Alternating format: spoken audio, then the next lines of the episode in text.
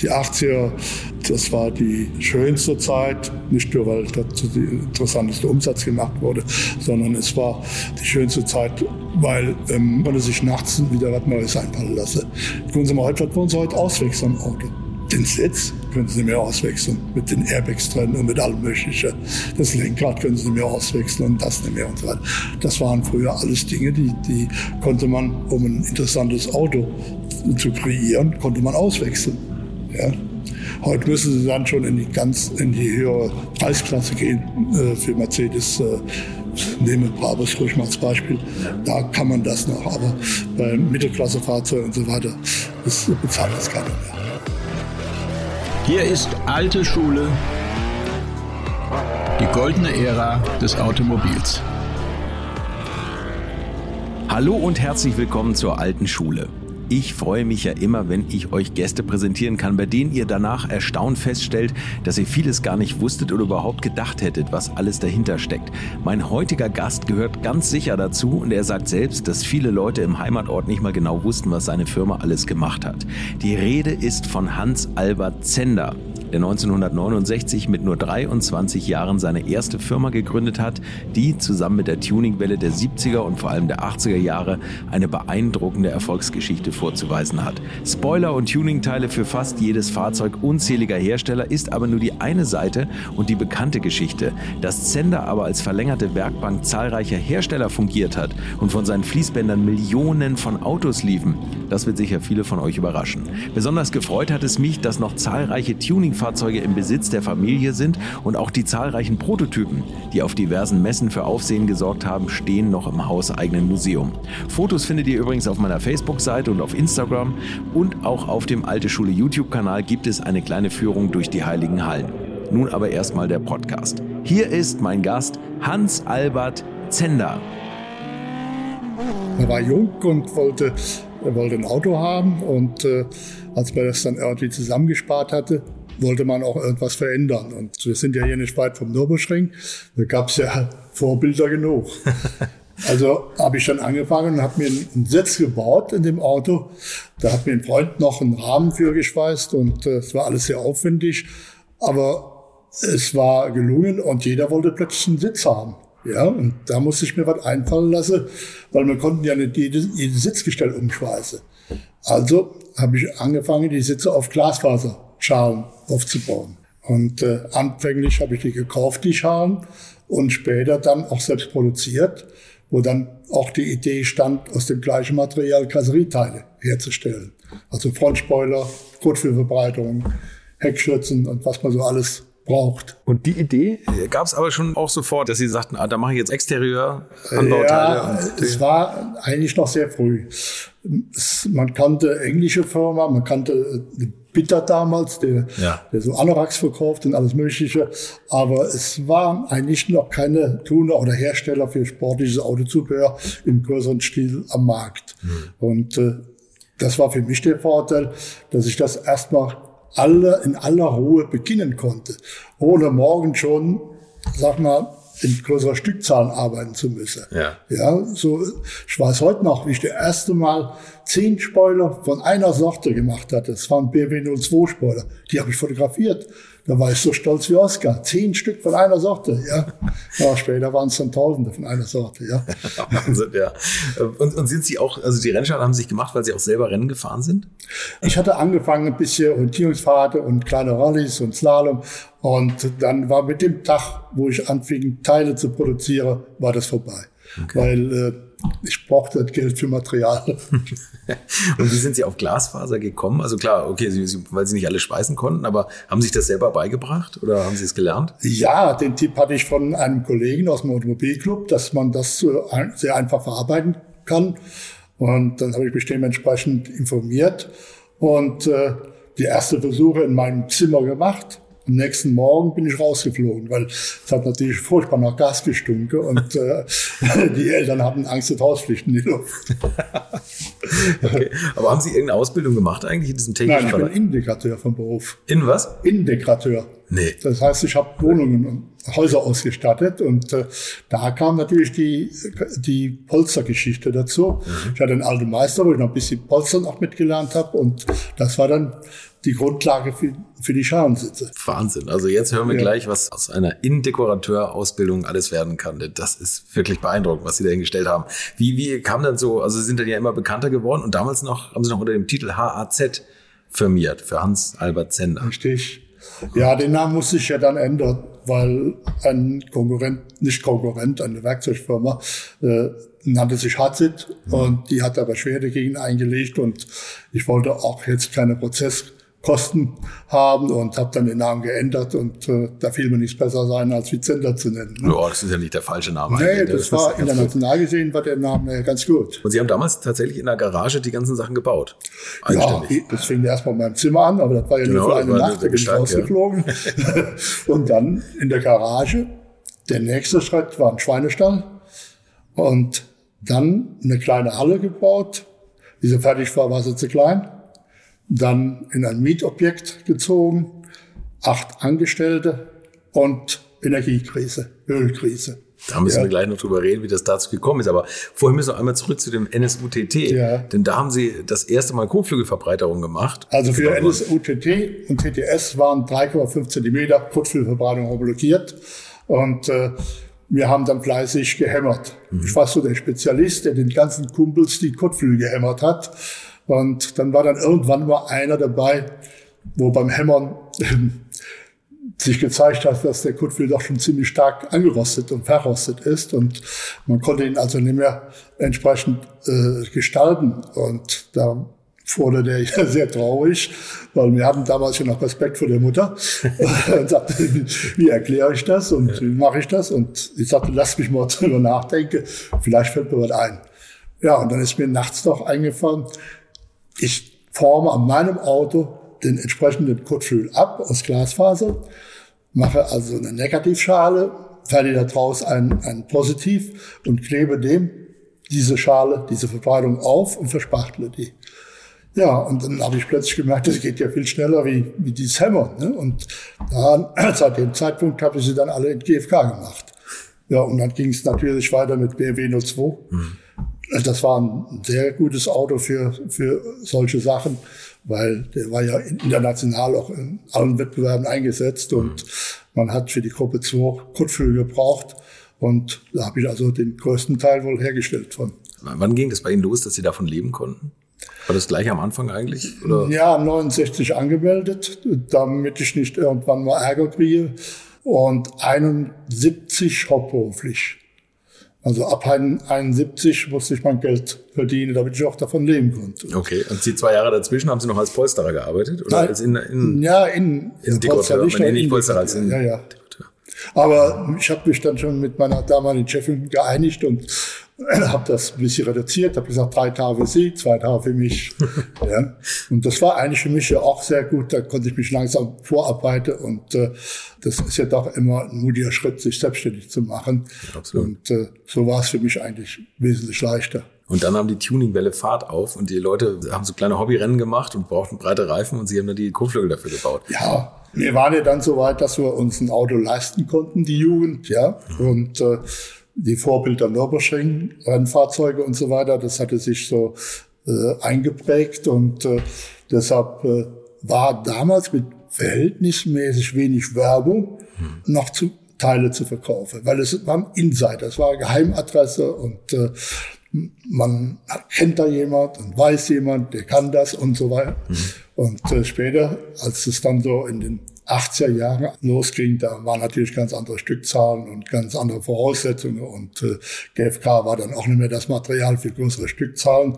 Da musste dann schon richtig äh, maschinell produziert werden. Das Design, haben Sie sich da selber drum gekümmert oder hatten Sie damals schon jemanden, der das irgendwie gezeichnet hat, die Kotflügel? Oder ja, die allererste Design, da haben wir noch selber darum gemacht. Dann hatte ich einen Onkel, der sehr geschickt war, der hat dann die ersten Spoiler gemacht. Und dann habe ich durch Ford äh, RS-Abteilung den Günter Zillner kennengelernt. Das mhm. war ein Designer von Ford, der sich in der Krise dann äh, getrennt hat von Ford und äh, selbstständig gemacht hat. Und der hat dann viele, viele Jahre lang äh, exklusiv auch für uns die Teile und auch Fahrzeuge modelliert. Sie haben ja eben schon mal kurz angedeutet, also 1973, da hatten Sie schon acht Mitarbeiter und waren dann vom Schweinestall zu einer größeren Halle gewechselt. Die Mitarbeiter, was waren das für Leute? Also die, die Kunststoffteile gebaut haben oder? Also ich brauchte zu der Zeit kaum eine Anzeige zu schalten, denn mhm. ich war bekannt im Umfeld und jeder wollte mit sportlichen Autos zu tun haben. Mhm. Ne? Und dann kamen immer wieder Jungs, die sich beworben haben von sich raus und äh, alle hatten sie den gleichen Tick. Das war ja gar nicht so verkehrt. Ja? Nur dann 73 plötzlich Energiekrise und. Fahrverbot, äh, Messe Essen erinnere ich mich, äh, kaum Besucher. Jochen, ne, Stammeln was, Rolf Stammeln, der kam damals mit dem Pferd zur Messe als Gag und äh, wir haben gemeint, die Welt ging unter. Ja? Es kam kein Anruf mehr, kein Brief mehr, kein Kunde mehr. Ne? Und dann macht man sich Gedanken, was könnte man alternativ herstellen und äh, merkt dann, ja, so einfach ist das gar nicht. Muss ja wieder alles von vorne mit einem entsprechendes Netzwerk aufgebaut werden und Systeme und so weiter. Und äh, war ich natürlich riesenfroh, als dann im Frühjahr 74 es wieder weiterging und auch Ford auf mich zukam, wollten Teile produziert haben. Und das war eigentlich ein sehr, sehr guter Kunde geworden. Und wir haben das gesamte RS-Programm eigentlich an Kasserieteilen haben wir produziert dann. Für, für den, für den äh, Capri RS? Ja, ja, das fing mit dem Capri äh, 1 an und äh, Capri 2, Capri 3 und dann kam die S-Class. Also das war auch reichlich Potenzial bei denen. Und original Ford, also wenn man das bei Ford gekauft hat, waren da Zender Spoiler dran. Ja, also mit einem okay. Ford-Stempel drauf. Ford RS-Stempel drauf. Und Sie haben das produziert für, für, das, ja, große, ja. für das große Ford. Wie ja. war denn das damals? Also ja, ich hatte ja, äh, als ich den ersten Termin hatte bei Ford, da habe ich mich dreimal verfahren, bis ich da war. So nervös war ich. Und da kam ich da hin und äh, äh das war gar nicht bei denen äh, im Werk, sondern das, das war in, in, in einer kleinen Halle und äh, das war bei Günter Zillner, der das modelliert hat und die hatten neue Teile für ein Capri 2 vor und waren an dem Befestigungssystem am überlegen. Und äh, ich ohne, sagen wir, uneinvorgenommen, habe eine Idee gehabt, wie man sie befestigen konnte.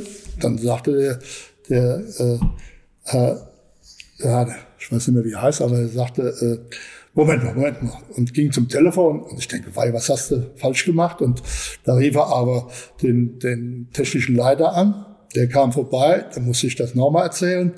Und dem hat das auch gefallen und da war ich akzeptiert. Ja, das war mein Einstieg. Und dann haben Sie das gebaut für Ford? Ja, ja. Also das ist auch schon eigentlich große Stückzahlen. Ja, das also Geschäft hat sich dann später äh, von dem Zubehör äh, was über den Ford-Handel vertrieben wurde, ja noch weiter fortgesetzt. Wir haben dann für Ford entsprechende Modifikationscenter gemacht in verschiedenen Standorten und haben alle Sonderfahrzeuge äh, ausgestattet. Das war zum Beispiel in, in Genk, hatten wir direkt neben dem Werk so eine Station. Da haben wir etwa eine Million Fahrzeuge gemacht. In äh, Valencia auch direkt neben dem Ford-Werk und die Wege kurz zu halten auch fast eine Million Fahrzeuge.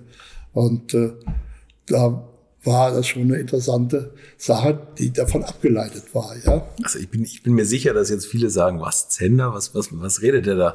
Ähm, dass sie so Zulieferer so eng an der Autoindustrie waren, das finde ich total Ja, für mich gab es zwei Probleme, die eventuell äh, entstehen könnte. Das eine war, dass der Trend des Zubehörs vorbei ist. Hm. Oder dass man ihn sogar äh, nicht mehr schön findet, weil einfach zu viel gemacht wird auf dem Markt und zu wenig Design, sondern mehr mhm. Schnitzwerk. Ja, und das andere, dass die Automobilindustrie das eventuell überholt und in Serie bringt. Das waren die Probleme, die ich für die Zukunft gesehen habe.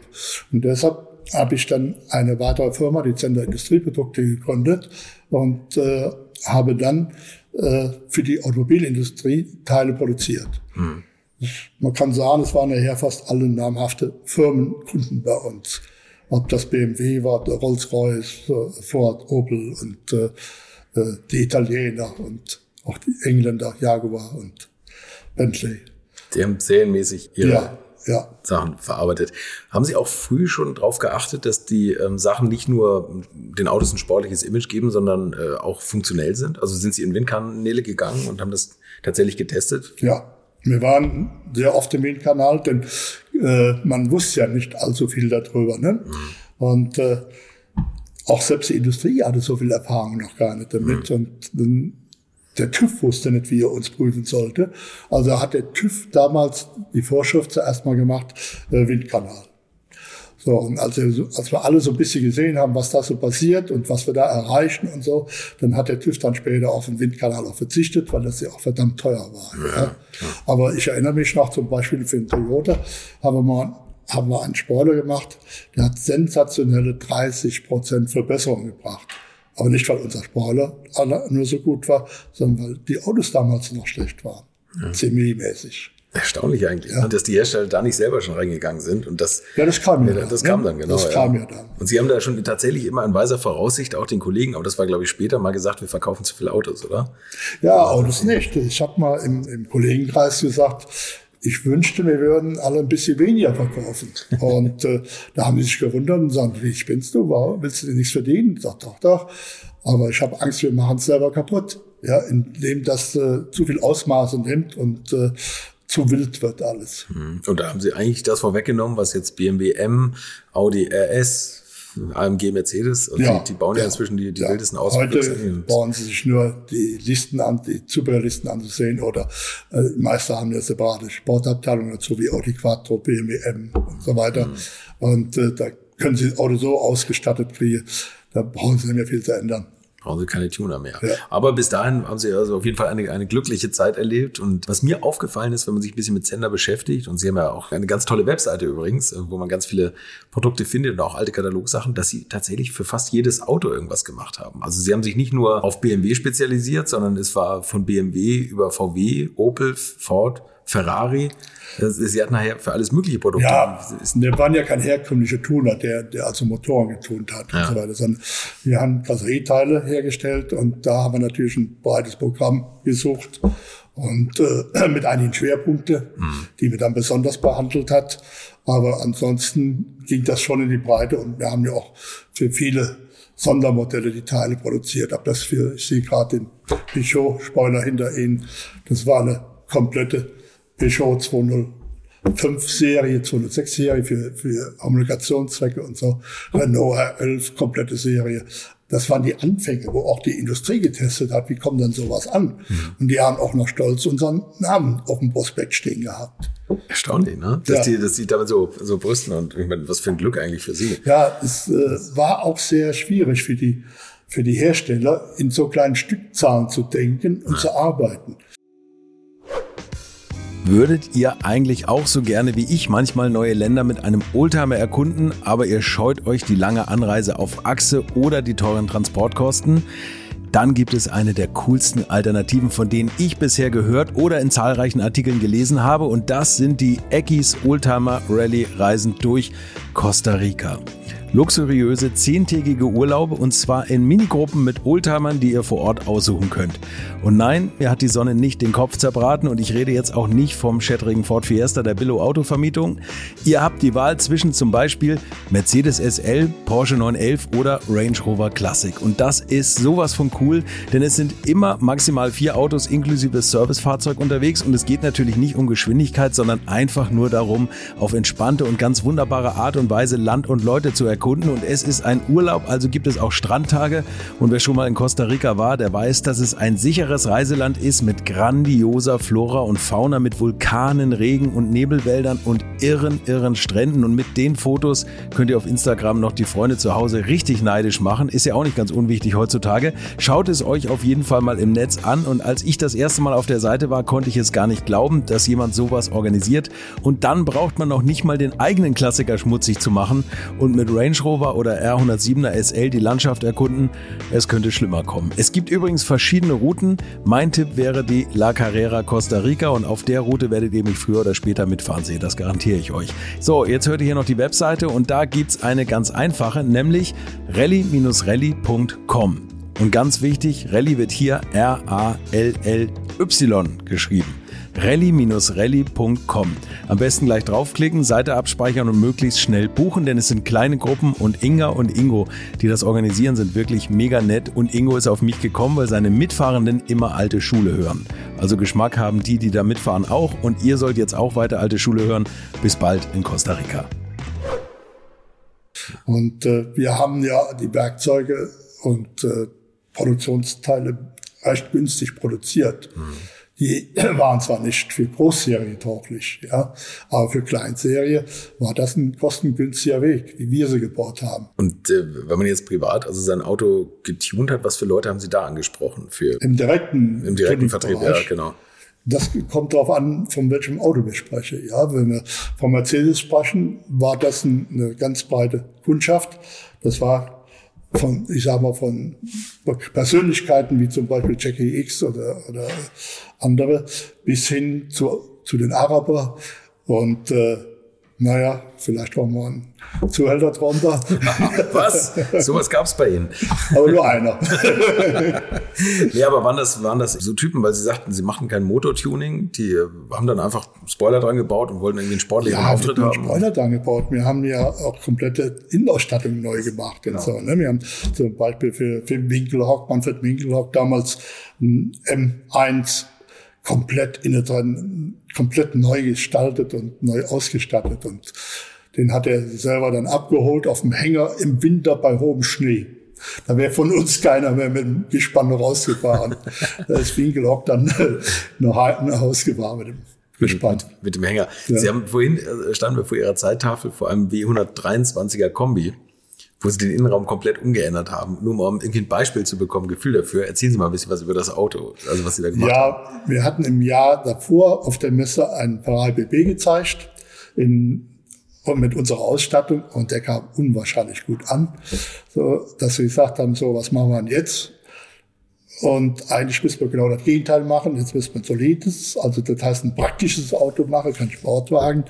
Und da gab es so die ersten 123er äh, Mercedes und bis dahin waren eigentlich die Kombis so mehr so ein Handwerkerauto. Mhm.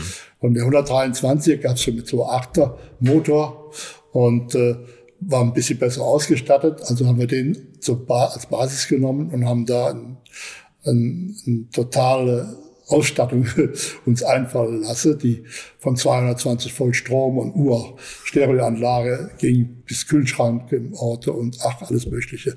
Aber das Wesentliche, glaube ich, war auch diese Alcantara-Ausstattung. Die hatten wir vorher schon mal bei einem BMW angewendet und äh, das hat sehr viel Aufmerksamkeit erregt. Alcantara, Wildleder ähnlich und so.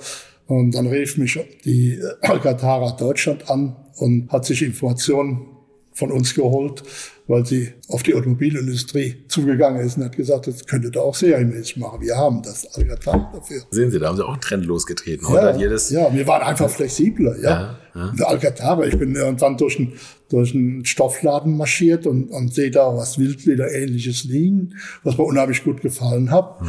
Und habe mir das so äh, schon fertig vorstellen können und habe dann Auto mitgemacht. Ja, ja und so, bevor andere ausgedacht haben, haben wir schon was umgesetzt gehabt, ja. Und ich war dann auch so weit, dass ich viele Bereiche hatte, vom Sattler, Elektriker und, und äh, Kasseriemann und, und, und Modellbau so dass ich mir eigentlich immer die, die entsprechende Mannschaft zusammengestellt habe, je nach Objekt. Wie lange haben Sie echt gebraucht, um so einen neuen Spoilersatz auf den, auf den Markt zu bringen? Wenn ein neues Auto kam, haben Sie sich das geholt? Ja, anfangs mit dem GFK ging das eigentlich verhältnismäßig schnell. Und da war das in, in drei, vier Wochen oder fünf Wochen erledigt. Und später mit äh, produzieller Fertigung waren ja große Werkzeuge nötig. Da hat das schon ein paar Monate gedauert und für uns war dann immer sehr wichtig, das Auto entweder äh, schon etwas früher zu bekommen oder zumindest schon vorbereitet, sofort loslegen zu können. Mhm. Ich meine, nun haben Sie natürlich offene Türen eingerannt, wie zum Beispiel bei Ford, aber äh, gab es da nicht erst so ein bisschen Naserümpfen, irgendwie, dass Sie gesagt haben, boah, der mit seinen Spoilern oder so? Oder, oder haben die das immer wohlwollend also, gesehen eigentlich? Bei Ford war das überhaupt kein ja, Thema. natürlich super, Die klar. waren genauso ja. veranlagt wie ich, ja. Also haben genauso gedacht wie ich. Okay. Das war ja auch eine, eine für sich äh, gestellte kleine Mannschaft. Ja.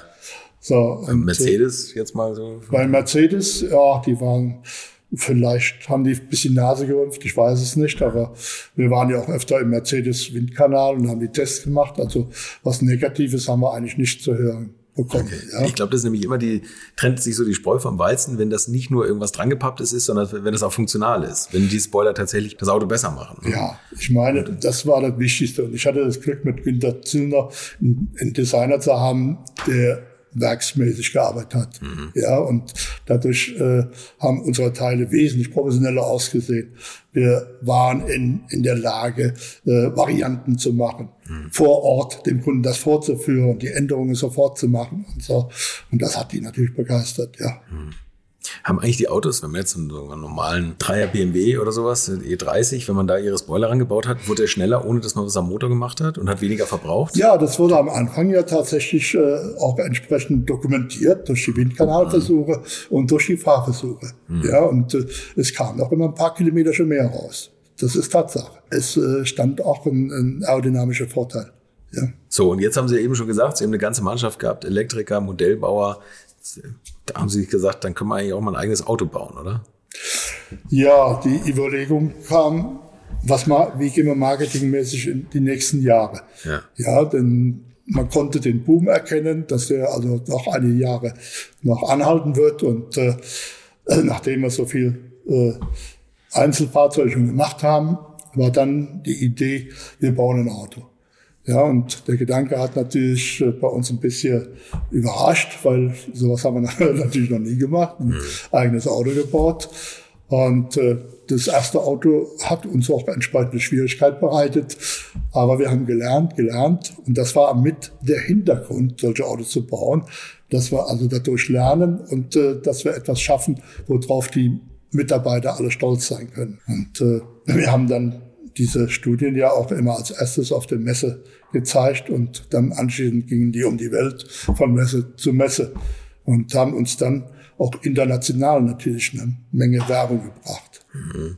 Aber die Autos waren nie angelegt, um tatsächlich in Serie gefertigt zu werden, oder? Äh, man hat immer versucht, mir das in den Mund zu legen, dass wir, Sonder, dass wir Sonderserien bauen oder in Serie bauen.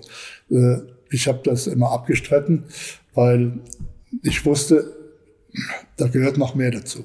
Dann muss ich einen Ersatzteilliste, Katalog haben, ich muss das und ich will auch nicht für, für ein kaputtes Rocklicht nach äh, Dubai fliegen, um das auszutauschen oder was auch immer. Und äh, außerdem wollten wir auch noch abwarten, äh, würde sich sowas überhaupt rechnen. Und das konnte man anhand den Studien mit ein bisschen Abzug, weil da ist vielleicht das eine oder andere natürlich experimental mehr gemacht worden, äh, in etwa abschätzen. Und der Entschluss nach ein paar Jahren war dann, nein, wir machen das nicht. Wir gehen mehr, lieber mehr in die Richtung Industrie und äh, produzieren für die Ausstattungsteile. Okay, ja, das finde ich interessant, weil Sie ja nachher, was Sie auch schon gesagt haben, ganze Serien gebaut haben. Millionen an Autos haben ihre, ihre Fließbänder quasi verlassen. Und, und hätte man ja sagen können, also wir haben zumindest das Know-how, auch mal eigene Autos zu bauen, aber vielleicht war es schlau, sich im Endeffekt davon fernzuhalten, ja. wenn man die Konkurrenten angesehen hat, die damit an den Baden gegangen sind. Auf jeden? Fall. Das hat man natürlich auch beobachtet. Wer hat es schon geschafft? Ja. Mhm. Und äh, da gab es also nicht, viel, nicht viele.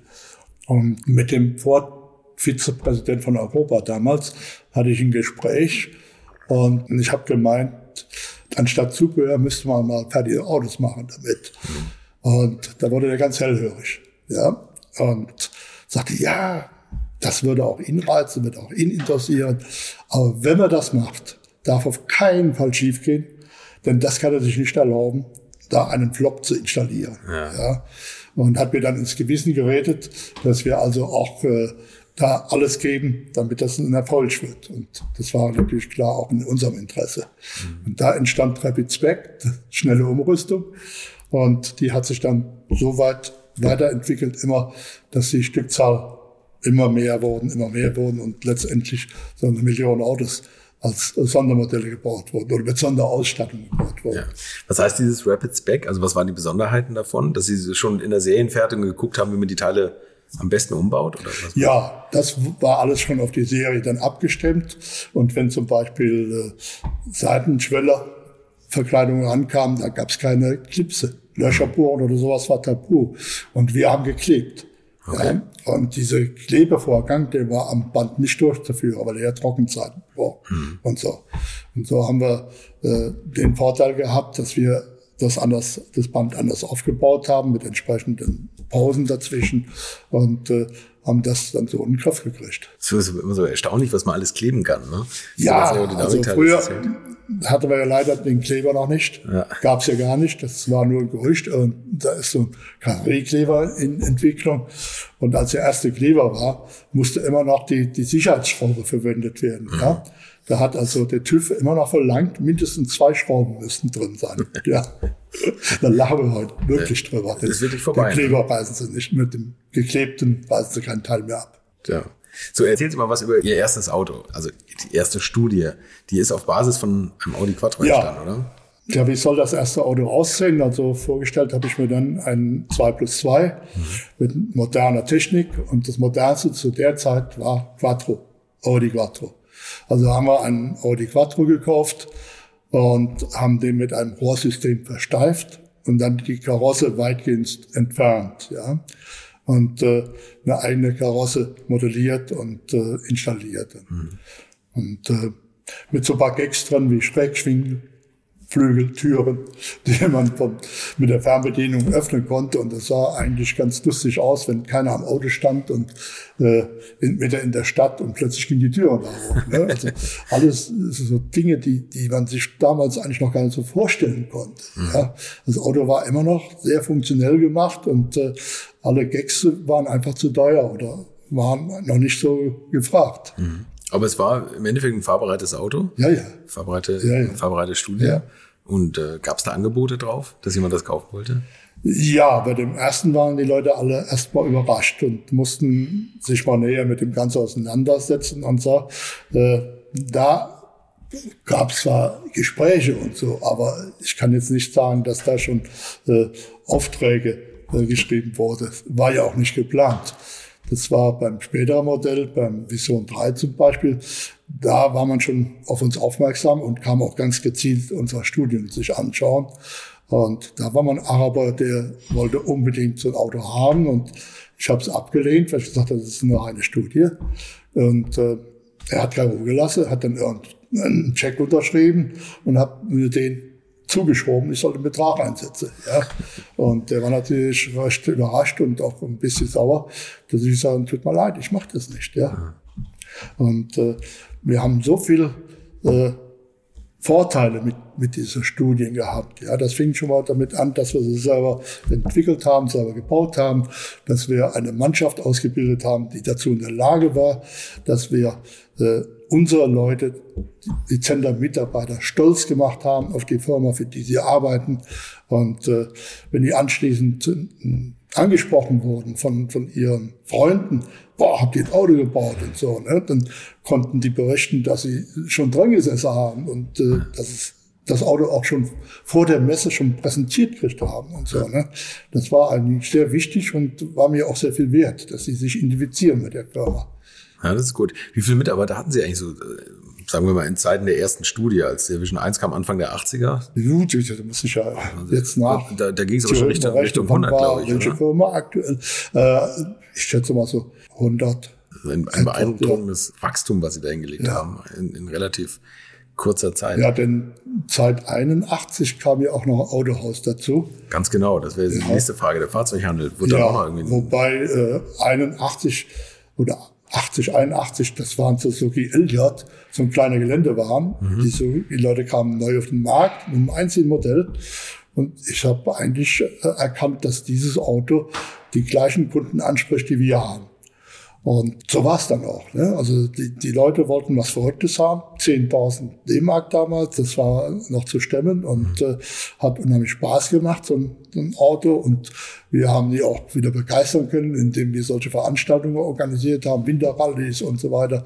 Und äh, wir haben damals die Probefahrten auch noch immer in der Kiesgrube gemacht, also haben recht wilde Vorführungen gemacht, weil wir geglaubt haben, die wollten alle näher äh, Kiesgrubenrennen fahren. Aber das war überhaupt nicht so. Die, die wollten also mit dem Auto nur auffallen, weil es anders war. Ja. Ja. War, war für Sie Motorsport überhaupt mal ein Thema eigentlich? ja, immer Motorsport interessiert gewesen und am Anfang äh, so ein bisschen mit Slalom und äh, Orientierungspferdchen. Ja, aber als, als Sender nachher meine ich so, also professionell Nee, tatsächlich. Später habe ich nur noch äh, mal ein Team äh, gehabt, die den Scirocco äh, 1, Gruppe 2 in der deutschen Meisterschaft eingesetzt. Das war eigentlich auch wieder eine schöne Zeit. Und äh, wir konnten gleichzeitig damals äh, noch ein bisschen Service für die Rennfahrer bieten, denn damals waren runde Kurzflügel in der Gruppe 2 homologiert und aktuell. Und wir haben dann einen Transporter voller Kurzflügel gehabt, die, die direkt vor Ort und Stelle dann ausgeliefert wurden an die Rennfahrer. das ist gut. Aber, aber so ein eigenes Rennteam, also dass sie so professionell sich als Sender Motorsport präsentieren, DTM oder irgendwie sowas, das, das, das war nicht Nein. die Idee. Ne? Das war nur mal ein Gedanke, sich werbemäßig zu beteiligen. Ah, okay. Äh, anstatt, aber da kam ja dann die Idee mit der Studie, wenn mhm. ich einfach gesagt habe, wenn wir jetzt viel Geld als Sponsoring ausgeben und der gewinnt nicht, dann haben wir auch verloren. Mhm. Ja, und wenn wir eine Studie machen, wir können entscheiden, ist sie gut genug geworden, dass wir sie ausstellen oder wir lassen es. Mhm. Ja, und wenn sie gut genug wird, dann sehe ich jetzt schon eine sehr große Bandbreite, wo man die präsentieren kann. Gut genug sind sie ja anscheinend geworden, nach den ganzen Presseartikeln, die Sie mir gerade gezeigt haben. Ja. Das sind also ganze Bücher, die Sie gefüllt haben. Optisch, was war da immer so die Maßgabe? Also wollten Sie ähm, etwas Ferrari-ähnliches machen? Oder? Nein, Ferrari-mäßig, wir waren ja Ferrari-Händler. Ja. Und, äh, ich habe mich gehütet, einen Ferrari zu kopieren oder sowas. Ja, die Presse hat zwar schon mal geschrieben, ein deutscher. Ferrari, aber war nie meine Absicht. Ja, weil das hätte bei Ferrari wäre das nicht gut angekommen. Ja, mhm. sondern wir hatten eigentlich immer äh, uns vorher zusammengesetzt und ich habe meine Idee präsentiert oder habe die Meinungen vom Mitarbeiter reingenommen und äh, dann haben wir gesagt, so jetzt machen wir ein Lastenheft und das ist es dann. Ne? Es war auch immer eine andere Aufgabestellung. Ne? Am Anfang war es äh, auf Audi Quattro-Basis, das heißt auf einem funktionsfähigen neuen Auto eine Studie aufgebaut. Und dann ab Vision 3 war es schon mit einem eigenentwickelten Rohrrahmen-Konzept äh, und Mercedes-Motor, Porsche-Fahrwerksteile und so weiter. Okay. Ja, und das ging dann bis zu dem Fact 4 äh, zum kompletten Kohlefasermonocoque und Kohlefaserkasserie. Also auch wieder eine Aufgabe, die wir uns gestellt hatten, weil wir mal sehen wollten, ob äh, Kohlefaser für uns auch einen Markt darstellen könnte. Das war das erste straßenzugelassene Kohlefasermonocoque ja, vor, ja. vor Ferrari, Weltweit, vor ja. irgendwas. Ja. Das Auto sieht übrigens jetzt noch so aus, als könnte man es heute das erste Mal präsentieren. Fast, ja, das höre ich öfter. Ja. Das, äh, ich weiß nicht, äh, wahrscheinlich haben wir so die goldene Mitte getroffen irgendwo. Vielleicht, ne? Ja. ja. Auf jeden Fall ein tolles Auto. Ähm, Autohandel. Jetzt haben Sie schon gerade gesagt, mit Suzuki haben Sie angefangen mit dem Elliott und, äh, und Ferrari, äh, das passt ja nicht so ganz zusammen. Waren die da, damals war es noch eine andere Zeit, oder? Ja, ich habe auch ein bisschen drüber lächeln müssen. Ne? Also Suzuki und dann als zweite Marke Ferrari und äh, und ich wusste auch immer, das muss ich ein bisschen getrennt halten. Das mhm. kann man jetzt nicht äh, äh, so in einen Raum reinstellen und so. Ne? Und äh, mit Ferrari hatte ich dann das Glück, dass ich den ehemaligen Meister von Autobäcker als Werkstattmeister gewinnen konnte. Mhm. Und der hatte jahrzehntelange Erfahrung mit Ferrari. Der war der Erste, der überhaupt mit Ferrari gearbeitet hat hier in Deutschland. Der hatte natürlich auch einen sehr großen Kundenkreis mhm. und äh, ein sehr gutes, äh, sehr großes Wissen, so dass sogar die Leute aus aller Welt angerufen haben hier und haben ihn gefragt, äh, was das sein könnte an ihrem Auto. Und der hat ihnen am Telefon schon die richtige Antwort geben können, weil jedes Auto hatte vorher ja auch so ein bisschen seine Macken. Ja. und der hat, hat dann am Telefon sagen können, lassen Sie das und das machen und dann ist wieder alles in Ordnung. Ne? Okay, das ist ganz gut, wenn man sowas in der, in der Firma hat. Und Sie haben da auch für Ferrari noch äh, Aerodynamik-Kits gebaut und verkauft. Oder? Ja, das war am Anfang. Am Anfang haben wir einige Ferrari-Autos gemacht. Wir haben den, den 1212 BB Imola gemacht. Wir haben 308er äh, gemacht und äh, auch mal Mondial. Und dann kam so vom Verein so ein bisschen den Hinweis, na, so richtig gern sehen wir nicht, wenn an den Autos dann noch viel gemacht wird und so. Und das äh, war kein Thema für mich und dann haben wir das also eigentlich zurückgefahren. Hm, okay. Der Markt war ja groß. Ja, ja stimmt. Es gab ja noch andere Marken. Und, die, und dann haben Sie ja x Marken noch dazugekommen eigentlich. Ne? Also ja, weil äh, das war eigentlich klar, dass äh, nachdem alle große Marken ja nach dem Krieg vergeben wurden, dass wir mehr, mit mehreren Marken arbeiten müssen, um erfolgreich zu sein. Und haben dann noch äh, Alfa Romeo dazu genommen. Die standen irgendwann hier im Laden und sagten, hätten sie keine Lust. Und ich weiß heute noch, ich habe ihm gesagt, meinst du, ich hätte keine Probleme? und dann habe ich aber darüber nachgedacht und habe dann die Alpha GTAs am Nürburgring so wieder in Erinnerung gerufen. Und äh, habe ich wieder so richtig reingesteigert und habe dann um ein Gespräch gebeten und habe einen Vorschlag gemacht. Ich sage, ich gehe das Risiko ein, Händler zu werden. Und äh, aber ich hätte gern, äh, dass Sie dann äh, unser Zubehör mit in Ihr Programm aufnehmen oder dass wir ein entsprechendes Zubehör für Alfa Romeo machen, was über die Alpha-Organisation auch vermarktet wird. Okay, okay. So, und da ist man drauf eingegangen. Und äh, so war das Risiko nicht ganz so groß, äh, mit Alpha zu starten. Mhm. Denn Alpha hat eine ungeheure Fangemeinde, mhm. aber es waren einfach doch sehr wenig Autos im Umlauf, ja, mhm. so dass man äh, tolle Sachen machen konnten, aber es war keine große Stückzahl zu mhm. erzielen. Mhm. Hat sich später geändert, als wir direkt für Italien gearbeitet haben. Für Italien, was heißt das? Also als Sie für Alpha gearbeitet ja, haben? Ja, wir haben ja dann später durch die äh, Studie, diese Alpha-Studie, die man gemacht hat, und äh, mit Fiat den Kontakt gesucht und mit Alfa Romeo.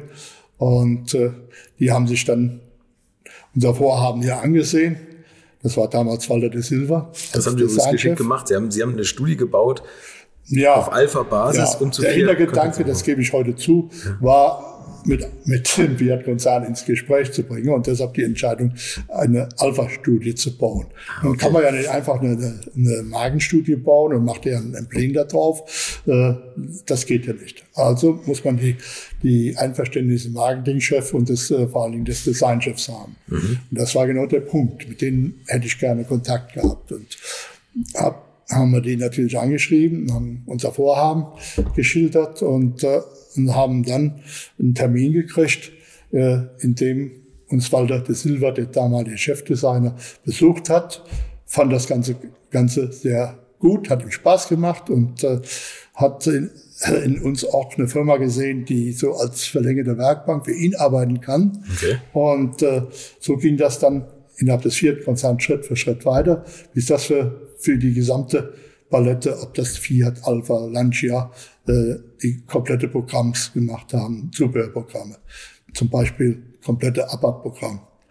Das ist alles von uns hergestellt worden und auch modelliert worden. Die Aerodynamik-Anbauteile am ja. ABAT. Ja, dann auch äh, sehr viel Aluteile.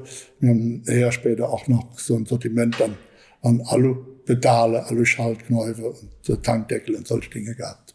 Die Studie, also die hat Walter de Silva hier direkt angeschaut, oder? Oder abgenommen? Ja, ja, der kam extra angereist dafür und hat sich das angeguckt und äh, war sehr aufgeschlossen und sehr umgänglich. Also ich war total überrascht und äh, auch ein Mann, der, der fürs Auto lebt. Ja, also das äh, haben sie direkt gemerkt. Äh, das war für ihn ein Riesenthema, auch mal was außer der Reihe zu machen und so. Und äh, deshalb hat er seine Zustimmung. Ich möchte euch noch meinen Partner dieser Folge vorstellen und das ist die Firma Kali. Und die machen etwas, wovon ich lange geträumt habe, nämlich immer, wenn ich mal wieder große Rechnungen für kleine Arbeiten am Auto präsentiert bekommen habe. Ich erinnere mich da an meinen Wunsch, bei einem früheren Fahrzeug einige Programmierungen wie Blinkerbestätigung beim Abschließen und so weiter ändern zu lassen. Ich bin fast hinübergekippt bei den Preisvorstellungen des Händlers. Fehlercodes sind auch so eine Sache, wo man vielleicht gerne mal selbst draufschauen würde und nicht zuletzt werden über immer mehr Sensoren am Auto immer immer mehr Daten erfasst und dafür gefühlt immer weniger Infos an den Fahrer weitergegeben. Auch unfair. Oder habt ihr noch ein Ölthermometer oder das Manometer für Öldruck im Armaturenbrett? Ich nicht. Kali ist da der Problemlöser eurer Wahl. Damit habt ihr die komplette Transparenz über den Zustand eures Autos und holt euch die volle Kontrolle über euer teuer bezahltes Fahrzeug endlich wieder zurück. Als täglicher Begleiter liefert Kali euch die Fehlerdiagnose in Herstellerqualität, Auslesen und Löschen von Fehlercodes, Auslesen und Aufzeichnen von Motor-Live-Daten, sogar mit Referenzwerten zum besseren Verständnis, Freischalten von versteckten Funktionen, bei denen man auch manchmal staunt, was das eigene Auto eigentlich alles kann. Ihr benötigt nur einen Wagen mit OBD2-Stecker und die Funktionen von Kali variieren je nach Hersteller. Aber wenn man mal in die Liste schaut, dann findet ihr alle üblichen Verdächtigen wie natürlich BMW, Mercedes, Porsche, Toyota, Volvo, Land Rover, Opel, Peugeot, Skoda, VW, Mini und viele, viele Marken mehr. Alles lässt sich bequem über eine iPhone- oder Android-App steuern. Es gibt eine kostenlose Version, mit der ihr Basisfunktionen nutzen könnt und eine Lizenz speziell für eure Automarke oder bei Interesse auch für alle Automarken. Und wenn ihr jetzt 15% sparen wollt, dann nutzt den Gutscheincode Alte Schule in einem Wort geschrieben. Einfach Alte Schule bei der Bestellung im Gutscheinfeld eingeben oder klickt auf den Link in den Shownotes, damit der Code automatisch angewendet wird. Alle Infos zu den Marken, zu Funktionen und Preisen findet ihr im Netz unter www.mykali.de. Kali wird mit C geschrieben. Und wie gesagt, den Link zum Rabatt auch nochmal bei mir in den Shownotes gegeben. Nachdem wir ein paar kleine Kleinigkeiten geändert hatten, die, die ihm nicht ganz so oder die er anders haben wollte, waren aber nur Kleinigkeiten. Und dann haben wir das erste Mal eine Magenstudie präsentiert. Wow. Ich kann mir vorstellen, dass der Herzschlag kurzzeitig mal zunimmt, wenn der Designchef von so einer Marke kommt und dann ja, seine Studie abnehmen muss. Walter de Silva war ja wohl einer der besten. Ne? Das war ja später der gesamte Designchef vom VW-Konzern. Genau, ja. ja. Also eine schöne Sache war mal, ich hatte mal mit ihm äh, eine Ferrari-Tour gemacht, am Rhein entlang, hm, habe ihm einen Ferrari zur Verfügung gestellt, auch zum Fahren und und äh, dann irgendwann war Muttertag, war viel Verkehr auf der Straße. Auf einmal fährt er einmal vorbei, winkt mich rechts an und, und sagte, äh, kann ich da mal allein ein Stück fahren? Oh, hab ich gedacht, wei, wei. Konnte aber nicht Nein sagen, geht ja nicht. Er sagt, ja, ja, sicher, und wir treffen uns da und da. Und dann mm, war schon an mir vorbei und ich dachte, ich geht halt gut, aber ich geht halt gut. Ja. Denn die Italiener haben einen anderen Fahrstil wie wir. Ja, ja das stimmt. Ja, das und äh, am nächsten, an dem Treffpunkt haben wir uns da wieder gesehen und sagte irgendwie was, oh, Deutsche, die sind alle sehr nett, die winken alle. Ich sagte, ja, das kommt doch an, wie die winken, ob die so winken oder so winken. ja. okay. Wie ist das überhaupt, wenn Sie, ich meine, Sie waren Ferrari-Händler. Was muss man mitbringen, um Ferrari Probe fahren zu können? Vielleicht für einige Hörer auch mal interessant. ja, also grundsätzlich alles, was Sie, was Sie in diesem Bereich tun, ob Auto selbst oder auch Zubehör, Sie müssen das leben. Ja. ja. ja. Sie müssen einer von denen sein, die das auch haben will. Ja. ja? Und äh, am liebsten hätte ich ja gar nichts verkauft. Ich hätte ja am liebsten alles selber behalten. Davon ja. gehe ich aus, gerade bei Ferrari. ja. Und es gab eigentlich kein Auto, was ich nicht als äh, erstes äh, ähm, Probe gefahren habe. Ob das ein kleines Suzuki war oder ob es ein Ferrari war. Also ich wollte auch immer wissen, wie fühlt sich das an und äh, äh, was äh, sind die Vorteile davon. Ne? Und bei Ferrari muss man sagen, das ist ja eine, eine große Fangemeinschaft und äh, da haben wir auch sehr, sehr, sehr schöne Veranstaltungen mit unseren Kunden gehabt. Ja, das war also traumhaft schön. Alle aus, Gleichgesinnte ja. abends bei, bei der Pizza und also das war schon toll. Ne? Ja. Aber nee, ich meinte jetzt aus Kundensicht, wenn ich jetzt komme und sage, hallo, ich interessiere mich für den Ferrari, kann ich immer Probe fahren? Findet das statt? Oder, also, ja, das war natürlich immer sehr, muss man vorsichtig rangehen. Genau, ja. ja äh, Sie haben da vollkommen recht. Es gab da Leute, die nur Probe fahren wollten und äh, die dann einen kaputten äh, Frontschütze zurückgebracht haben und nie ein Auto gekauft haben und auch nie einen hätten kaufen können. Genau, ja. Haben wir auch erlebt. Mhm. Ja. Also man musste ein bisschen auch mal durchs Schaufenster gucken, mit welchem Auto ist er gekommen ne? und äh, wie spricht der, welche Vorkenntnisse hat er. Man musste ein bisschen eintaxieren. Mhm. Das war schon wichtig. Und äh, man äh, konnte nicht so ein Auto so einfach den Schlüssel übergeben. Man musste den Interessent erstmal auf den Beifahrerstuhl nehmen. Ne?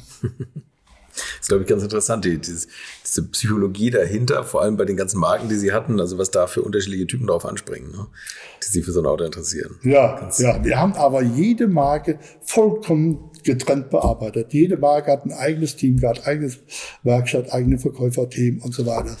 So dass, dass sie auch ihren Traum leben konnten und mhm. ihre Arbeit äh, entsprechend äh, würdigen und äh, auch sich reinsteigern konnten.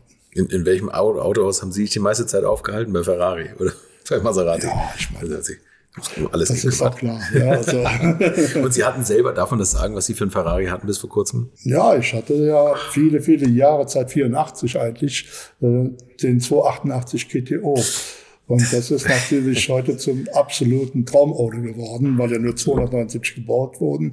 Und mit dem Auto habe ich dann auch mal die Mille Miglia mitfahren dürfen. Äh, nicht unter den Oldtimers, sondern in der angegliederte Ferrari-Klasse. Hm. Schönste Erlebnis, was ich überhaupt hatte. Das, ja, also mit so einem Auto durch Italien bei der Mille Miglia und Tausende von Fans am Straßenrand. Also war schon sagenhaft. Auch einer der tollsten Ferraris nach wie vor, finde ich. Ja, das ist mit Sicherheit. Zu Recht ein Sammlerauto, aber Sie haben ihn zu früh verkauft. Ne? Die werden jetzt ein paar Millionen höher gehandelt. Ja, ein paar Millionen, nicht, eine aber, Million, aber eine Million, ein paar hundert. Ja. okay, ja. Aber Sie haben die gekauft, bevor Sie Ferrari-Vertreter waren? Nein, nein, nein, nein, nein. Achso, das war Ferrari-Vertretung. Da, da haben Sie schon gehabt, ja, 81 Ferrari-Vertretung, 84 gab es den, gekauft, okay, den GTO und ich weiß noch genau, es war keine äh, äh gute Information da. Man hat nur gemunkelt, da kommt ein Auto, ein Sondermodell. Bis dahin gab es keine Sondermodelle. Ja, das war das erste Sondermodell dann. Und aber das gibt es Kommunikationsauto für für die äh, Gruppe B Rallye-Autos. Äh, dann hieß es, der wird auch straßenzulässig. Habe ich halt bestellt. Dann hieß es, er wird nicht straßenzulässig. Habe ich wieder abbestellt. dann hieß es, wird doch straßenzulässig. Naja, auf jeden Fall hatte ich dann nachher äh, einen GTO und war vom ersten Moment an total überwältigt von dem Auto, weil der fuhr sich so leicht und äh, obwohl er keinerlei Hilfsmittel hatte wie Servolenkung, Servobremse oder sonstige elektronische Schnickschnack. Ja. Und trotzdem durch die Kunststoffkarosse und so weiter war er auch etwas leichter ausgefallen. Der fuhr sich fantastisch. Mhm. Glaube ich. Der erste Ferrari, der über 300 ging, ne? sehr. Ja, ja, der war mit 303 in den Papieren angegeben. Was war so Ihr Lieblingsferrari über all die Jahre? War das der 288 ja. oder F40, F50? Nee, auch noch? Ich meine, ich habe auch die anderen danach gefahren. Und ja. der F40 war natürlich äh, von der Leistung noch einmal ein Stückchen über dem GTO. Aber irgendwo, ich hatte am GTO den Nagel gefressen. Ja, kann ich verstehen. Also ja. ich finde ihn auch optisch am besten. Wir müssen noch mal ein bisschen weiter über Ihre Studien reden. Sie haben dann den Fact 4 noch als Cabrio-Gelé gebaut. Da kam der Alpha. So, und dann haben Sie Ihre Studien gebaut, wo Sie sich sehr aufs Licht konzentriert haben, oder? Ja, die letzte. Also wir haben immer versucht, beim Auto irgendetwas äh, Neues zu machen oder auszuprobieren. Vieles aerodynamisch, ja. im Windkanal ausprobiert. Und äh, dann haben wir bei der letzten Studie haben wir dann einige Beleuchtungselemente aus Plexiglas gestaltet. Das mhm. heißt, der vordere Blinker, Standlicht sind alles aus Plexiglas-Teilen, die damit Leuchtdioden von hinten besetzt waren. Rücklicht aus Plexi und äh, hat dadurch natürlich auch keinen TÜV, weil es keine E-Prüfung hat, ja, diese Leuchten und war uns eigentlich auch äh, zu aufwendig und weiß auch nicht, ob es durch den TÜV gegangen wäre. Es war eigentlich nur mal eine, eine Anregung und ein, ein Styling-Gag. Mhm. Ja. Was ist so das Aufwendigste für Sie gewesen, rückblickend, was eine TÜV-Zulassung bekommen konnte? Also waren das die Spoiler oder waren das Leuchtelemente? Haben Sie auch mal gemacht, oder? Lichtanlagen. Ja, wir haben noch Doppelscheinwerfergitter und genau, so weiter ja. gemacht. Und das, auch wenn ich so waren Spoiler, waren die Spoiler, weil keiner wusste etwas Näheres darüber. Mhm. Ja, und äh, dann hieß es, äh, ja, Darf man fahren, darf man nicht fahren? Nein, wieder kriminell verboten. Es gab speziell Polizisten, Koblenz mit Motorrad, der war auf uns angesetzt.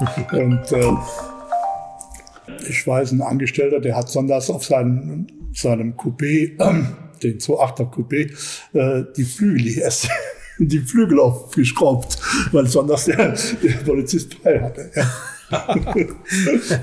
okay. Also, ja, und dann ging das mit den ersten Richtlinien für den TÜV.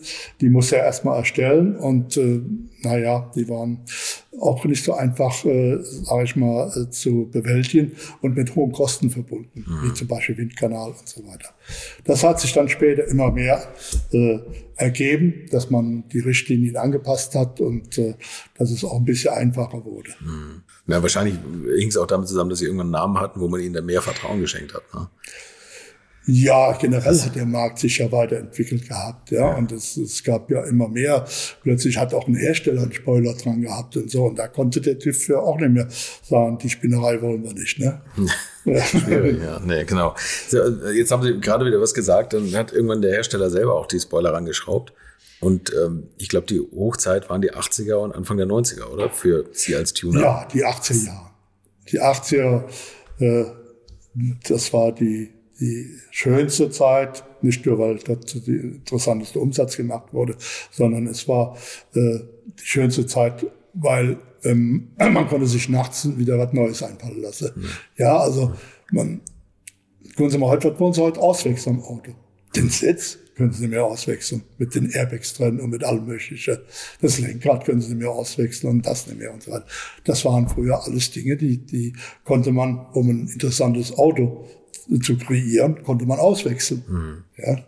Heute müssen Sie dann schon in die ganz, in die höhere Preisklasse gehen, äh, für Mercedes, äh, nehme Brabus ruhig mal als Beispiel. Ja. Da kann man das noch. Aber bei Mittelklassefahrzeugen und so weiter ist, bezahlt das keiner mehr.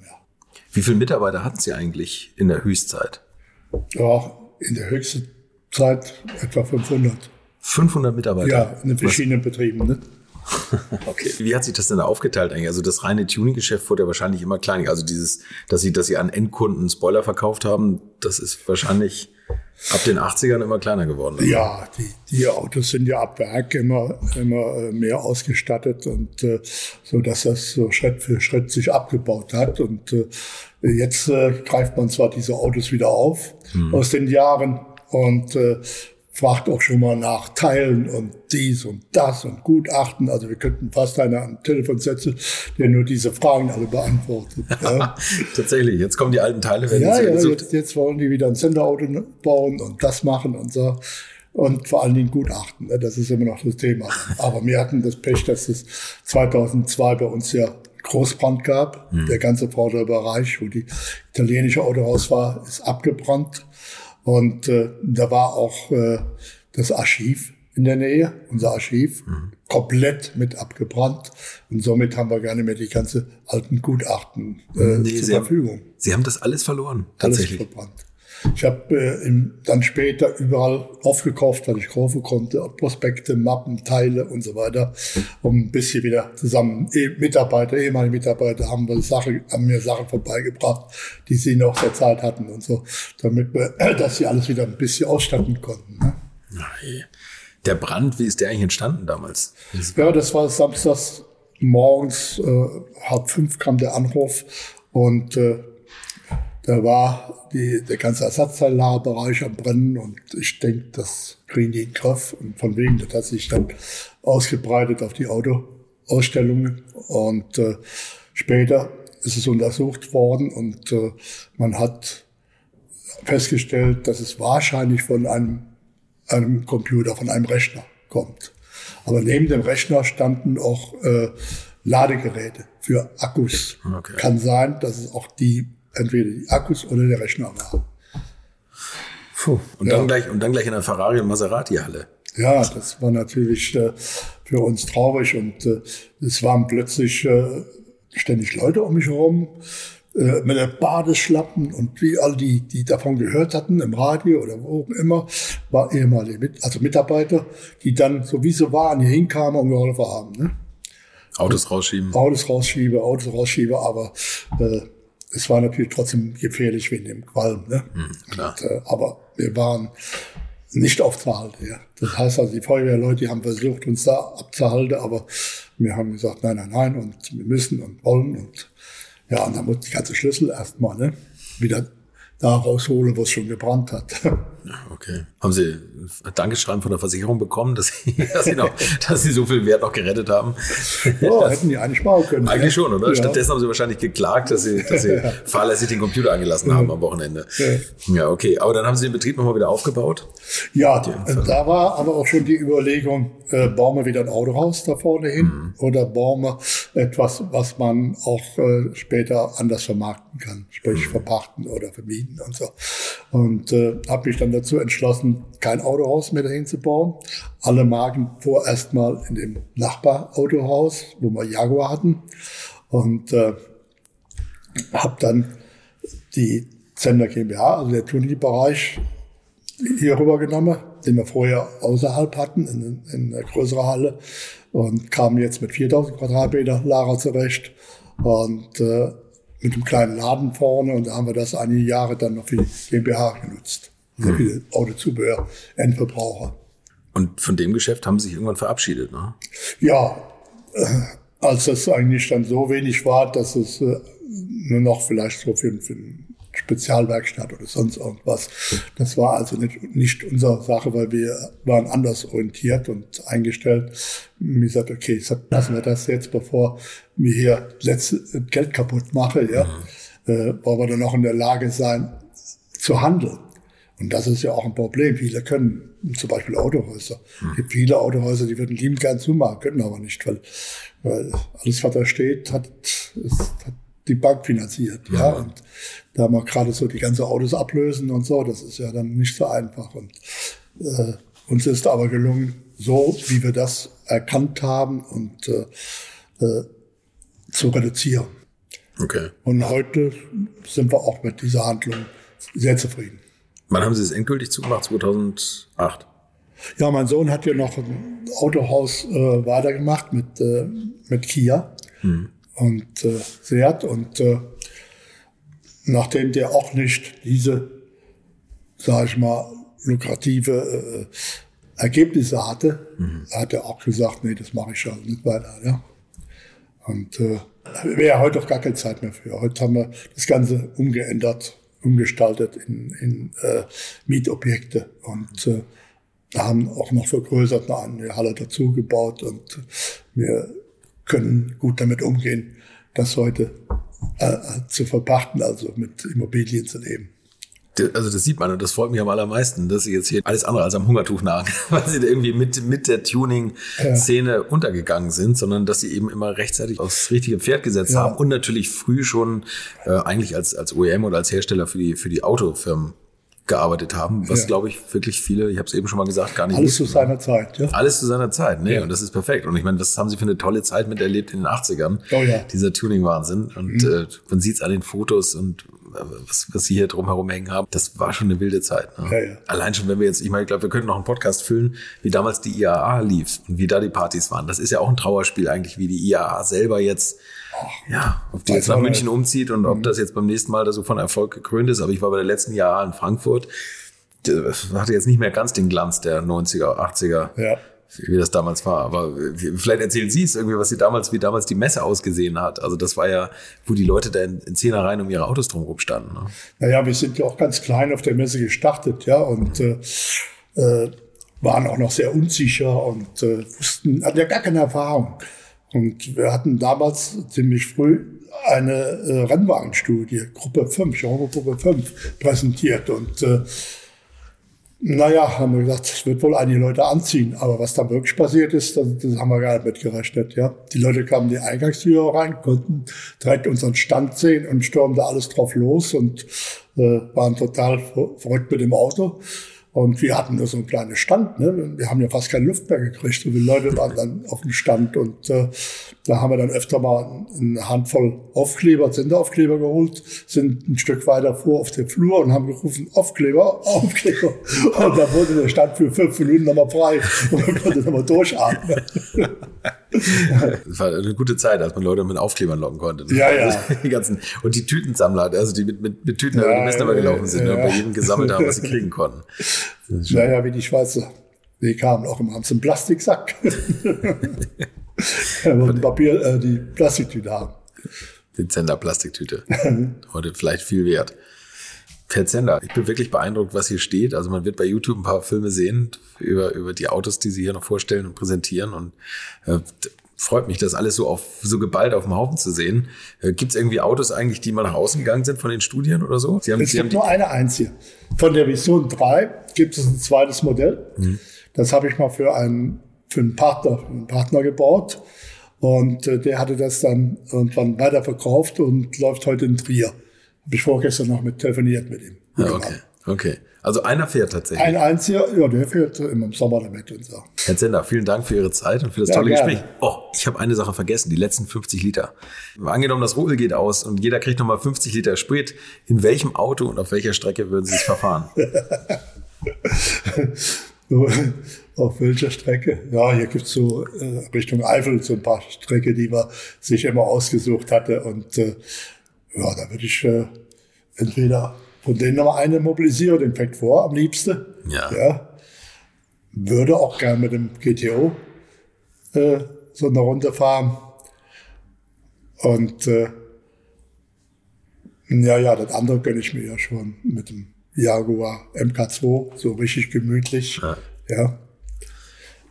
Ich würde auch den GTO nehmen, wahrscheinlich. Übrigens, das Auto auf irgendeiner Motor Classic war der mal drauf, oder? Ja, ja. Ja, der war mehrere Zeitschriften. Weil ich war anscheinend der unkomplizierteste, der sich bereitgestellt hat. der ihm das Auto hingestellt hat. Okay, Herr Zender, vielen Dank nochmal. Ja. danke, danke. So, das war Hans-Albert Zender. Beeindruckend, oder? Und er hat sich so viel Zeit genommen, mir alles gezeigt und ich hätte noch Stunden durch die Hallen laufen können. Und wenn man mal einen Film über Tuning der 80er drehen will, dann bekommt man die Fahrzeuge, um ganze Straßenzüge mit zeitgenössischen Autos auszustatten, sicher hier alleine bei ihm zusammen. Einige Fotos findet ihr bei mir auf Facebook und Instagram und auf meinem YouTube-Kanal erzählt der Chef selbst noch ein bisschen was zu seinen Prototypen. Das war die alte Schule für heute. Bis zum nächsten Donnerstag und bleibt gesund. Infos, Bilder und alles Wissenswerte unter der Internetadresse www.alte-schule-podcast.de. Alte Schule ist ein Podcast aus den WakeWord Studios.